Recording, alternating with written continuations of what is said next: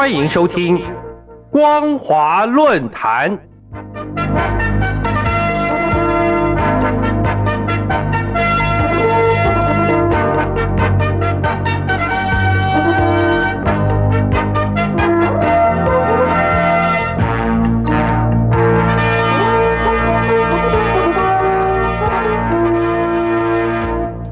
听众朋友您好，欢迎收听光华论坛，我是黄轩。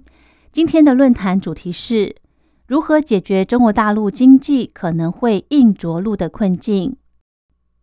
各位听众朋友，中国大陆经济发展在美国接二连三打出组合拳的状况下，许多经济学家预测，中国大陆经济发展前景可能会陷入硬着陆的困境。也就是说，中国大陆的经济可能会像失速降落的飞机，机腹先着地。在地面摩擦，引起整片火花。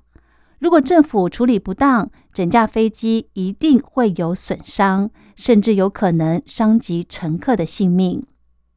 当中国大陆成为世界第二大经济体，挑战美国霸权地位的时候，美国使劲吃奶的力气来压制中国大陆，这是正常不过的事。以中国三千多年的信史来说。哪一次改朝换代不是这样呢？就以最近的清朝而言，洪秀全建立太平天国，不是就想推翻满清帝国吗？甚至国父孙中山先生推翻满清政府后，国共内战不也是国共两党想要消灭对方，让自己获得霸权吗？美国遏制中国大陆崛起的组合拳，简单来讲，就像《说唐》这本书中程咬金的三板斧一样，总共就三招，招招简单却很有效，打得中国经济发展昏天黑地。美国政府第一招是采取技术禁令，像是禁止 AI 晶片、半导体设备。第二招是直接禁止美国人为中国大陆的半导体企业工作。第三招是禁止美资对中国的量子计算及先进晶片和人工智慧行业的部分投资。这三招就是禁止技术、禁止美国人、禁止资金进入中国大陆。尤其是第三招，禁止资金进入中国。这对中国大陆的影响最大。根据统计，二零一六年美国投资中国大陆总共有四百八十亿美元，到了二零二二年只剩下三十一亿美元。换句话说，单单是美国就撤出了百分之八十五的投资资金。各位听众朋友，让我们来科普一下，当初美国人投资中国大陆的时候。中国人民银行收了美国人带来的美金，就将收到的美金换成人民币，交给美国人来投资大陆。中国人民银行收了满手的美金，怎么办呢？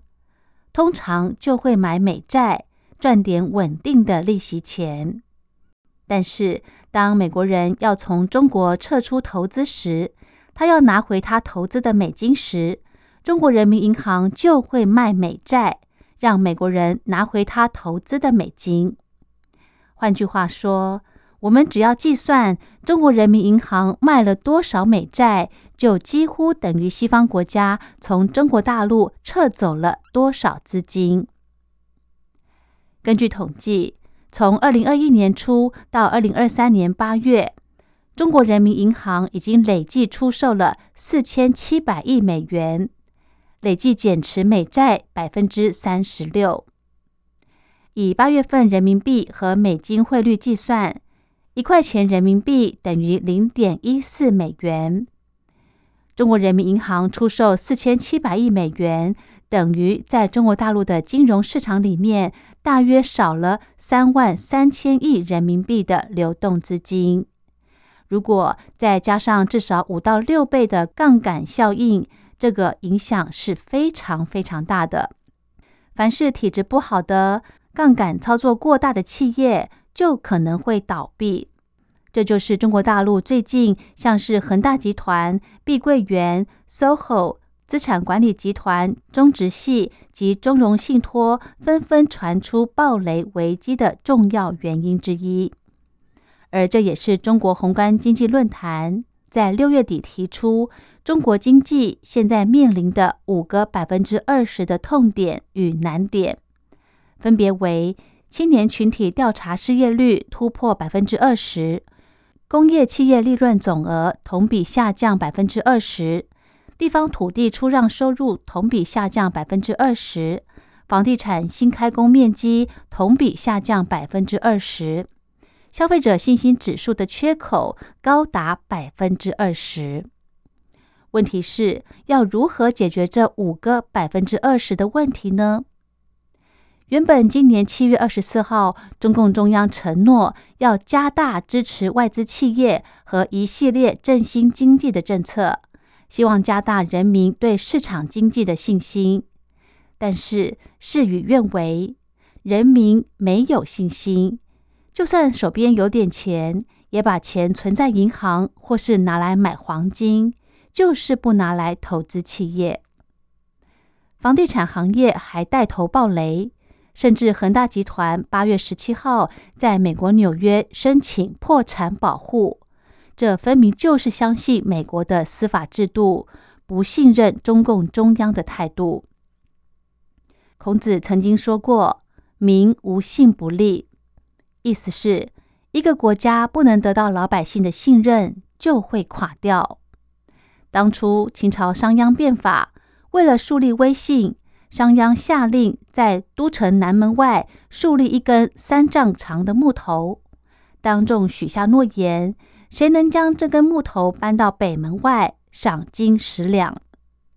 因为没有人相信，商鞅加码到了五十两金。后来有人站出来，将木头扛到了北门外，商鞅就赏了这人五十两金，一举树立了威信。接下来，商鞅的变法新政在秦国就顺利的推展开来。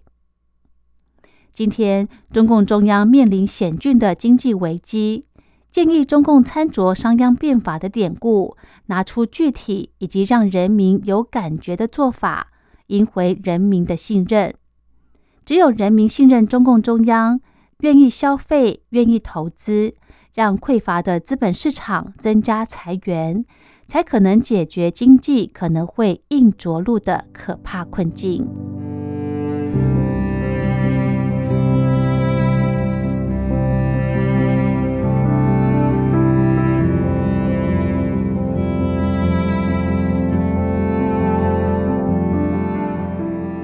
好的，今天的论坛主题是如何解决中国大陆经济可能会硬着陆的困境。